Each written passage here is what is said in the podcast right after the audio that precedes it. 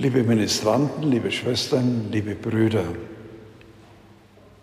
das Thema meiner Predigt heißt heute Gottes Hilfe um Jesu willen, die Macht des Gebetes.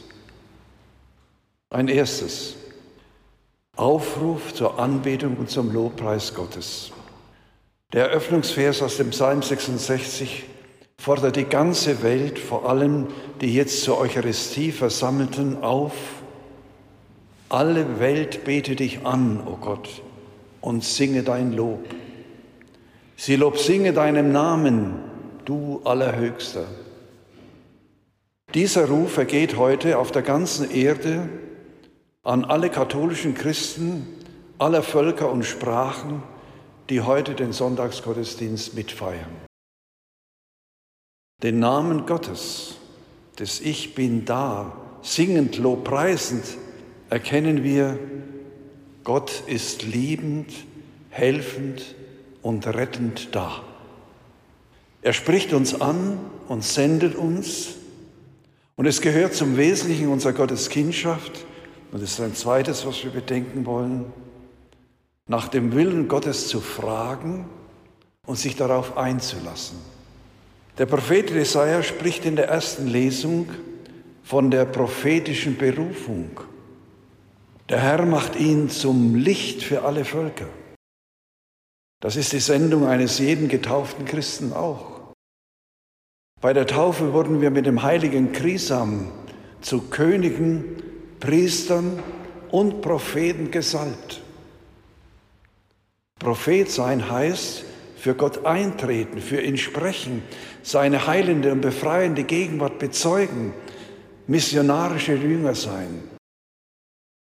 Und Gott sagt zum Propheten des Volkes Gottes ein zweites, du bist mein Knecht, an dem ich meine Herrlichkeit zeigen will. Gott will also seine Herrlichkeit durch uns zeigen. Und darum heißt die Antwort der zum Propheten erwählten, ich bin dein Knecht. Oder bei Maria, ich bin die Magd des Herrn, mir geschehe nach deinem Wort. Gott erwählt schon im Mutterleib. Es ist bestürzend, die Familienministerin aus der Partei der Grünen hat am Begräbnistag Benedikt XVI. gefordert, den Paragraph 218, der das Leben der Ungeborenen schützt, zu streichen. Bei allem Selbstbestimmungsrecht. Eine Mutter ist nicht Herr über Leben und Tod ihres Kindes. Wenn sie das wäre, wäre sie eine Mörderin. Im Leib unserer Mutter ist jeder und jede von uns herangewachsen, bis wir nach neun Monaten das Licht der Welt erblickten, angewiesen auf Zuneigung und Liebe vor und nach der Geburt. Schon am Anfang unserer irdischen Existenz hat Gott für uns für den Dienst bereitet, die Menschen zu ihm hinzuführen, heimzuführen und wie in Israel geschehen, bei ihm die Menschen zu versammeln. Durch die Salbung bei unserer Taufe wurden wir in den Augen des Herrn geehrt und Gott wurde unsere Stärke. Es lohnt sich mit dem Antwortgesang den Ruf Gottes freudig anzunehmen und ihm zu folgen. Sie erinnern sich. Mein Gott, ich komme. Deinen Willen zu tun macht mir Freude. Wer so in den Dienst Gottes sich rufen lässt, wer ihn als die große Hoffnung verkündet und ihm in den Kleinen und Schwachen dient, an dem erfüllt sich, was der Antwortpsalm nach der ersten Lesung verheißt. Da neigte er sich mir zu und hörte mein Schreien. Damit bin ich beim dritten Punkt der Predigt. Gott neigt sich uns zu und erhört unser Schreien. Panne auf der Autobahn bei 14 Grad minus, kurz vor Mitternacht. Eine Frau fährt gegen Mitternacht auf der Autobahn Augsburg Richtung München. Plötzlich streikt ihr Auto und springt auch nicht mehr an. Bei angeschaltetem Warnlicht auf der Standspur stehend, versucht sie den ADAC zu erreichen. Der scheint so überlastet, dass keine Anrufe angenommen werden. Auch kein vorbeifahrendes Auto hält an. In ihrer Not ruft sie einen ihr bekannten Priester an, aber der wohnt zwei Autostunden entfernt. Außer mit ermutigenden Worten kann er ihr nicht helfen.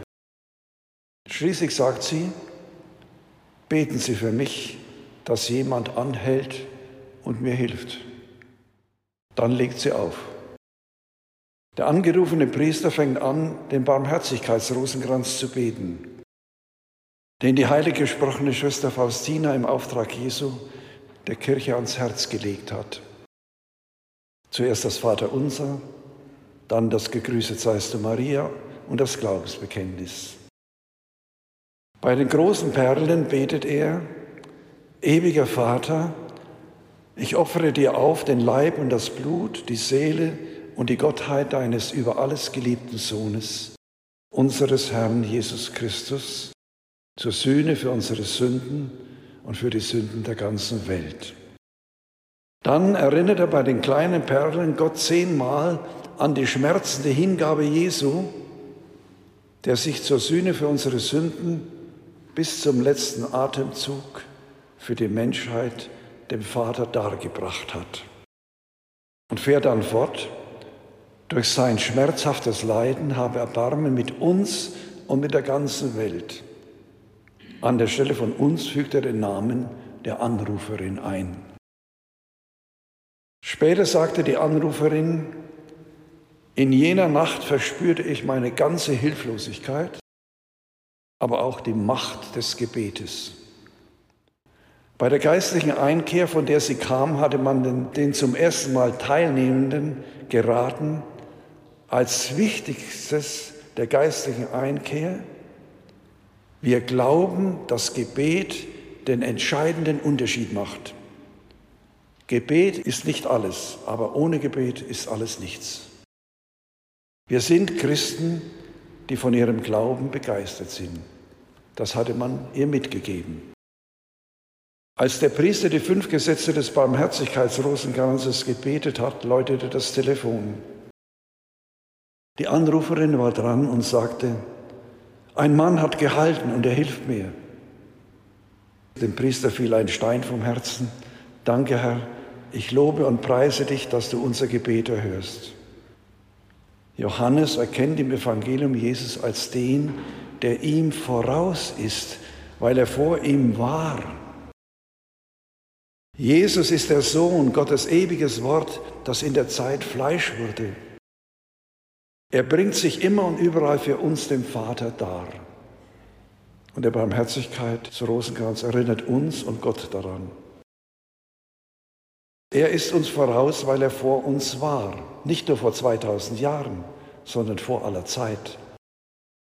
Seine Hingabe bis in den Tod rührt das Herz des Vaters und Gott wendet sich befreiend und heilend denen zu, die ihn um Jesu willen bitten. Durch Jesus macht auch uns Gott zum Licht der Völker, damit sein Heil bis an die, das Ende der Erde reicht. Und ein viertes. Wer war der Samariter, der sich der Anruferin erbarmte? Der Mann war mit seinem Auto in der Gegenrichtung auf der Autobahn unterwegs, Richtung Stuttgart, sie Richtung München. Er sagte später zu ihr, als er das Warnlicht sah, habe es ihm einen Ruck gegeben und er habe gespürt, er müsse helfen. Er verließ die Autobahn bei der nächsten Ausfahrt dann fuhr er auf der anderen Seite auf die Autobahn Richtung München. Beim liegen gebliebenen Auto angekommen, nahm er das Warndreieck, ging 200 Meter zurück, um es aufzustellen. Schwer atmend kam er zurück. Als sie ihm sagte, dass ihre Mutter in der Nähe wohne, bot er sich an, sie dorthin zu bringen, denn das Auto war ja lahmgelegt. Schließlich gab es sich zu erkennen. Er war ein türkischer Muslim, der in Deutschland lebte. Geboren wurde er in der Türkei, 20 Kilometer von Pamukkale entfernt. ganz in der Nähe der antiken Stadt Hierapolis, zu Deutsch Heiligenstadt. Einen Lohn für seine Hilfe lehnte er ab. Dem Priester und der Autofahrerin ging neu auf, welche Kraft das Beten des Barmherzigkeitsrosenkranzes hat. Gott kann um Jesu willen sogar einen wildfremden Menschen, nicht christlichen Glaubens, dazu bewegen, seine Fahrtrichtung zu ändern und uneigennützig zu helfen. Im Tagesgebet haben wir heute Gott angesprochen, du hast Macht über die Herzen der Menschen. Wir sind Zeugen dieses Wirkens Gottes und müssen es weiter sagen, damit unsere Mitmenschen ein Licht aufgeht. Ich musste an die Geschichte vom barmherzigen Samariter denken. Alle gingen vorüber, nur einer, von dem man es nicht erwartete, der nicht den richtigen Glauben hatte, hielt und half. In unserer Geschichte war es ein Türke, ein Muslim. Gott, der Ich bin da, erhört unser Schreien um Jesu willen. Wir preisen seinen Namen, denn er erhört unser Rufen um seines Sohnes willen, der bis in den Tod sich für uns hingegeben hat. Und dieses sein Opfer feiern wir jetzt anschließend.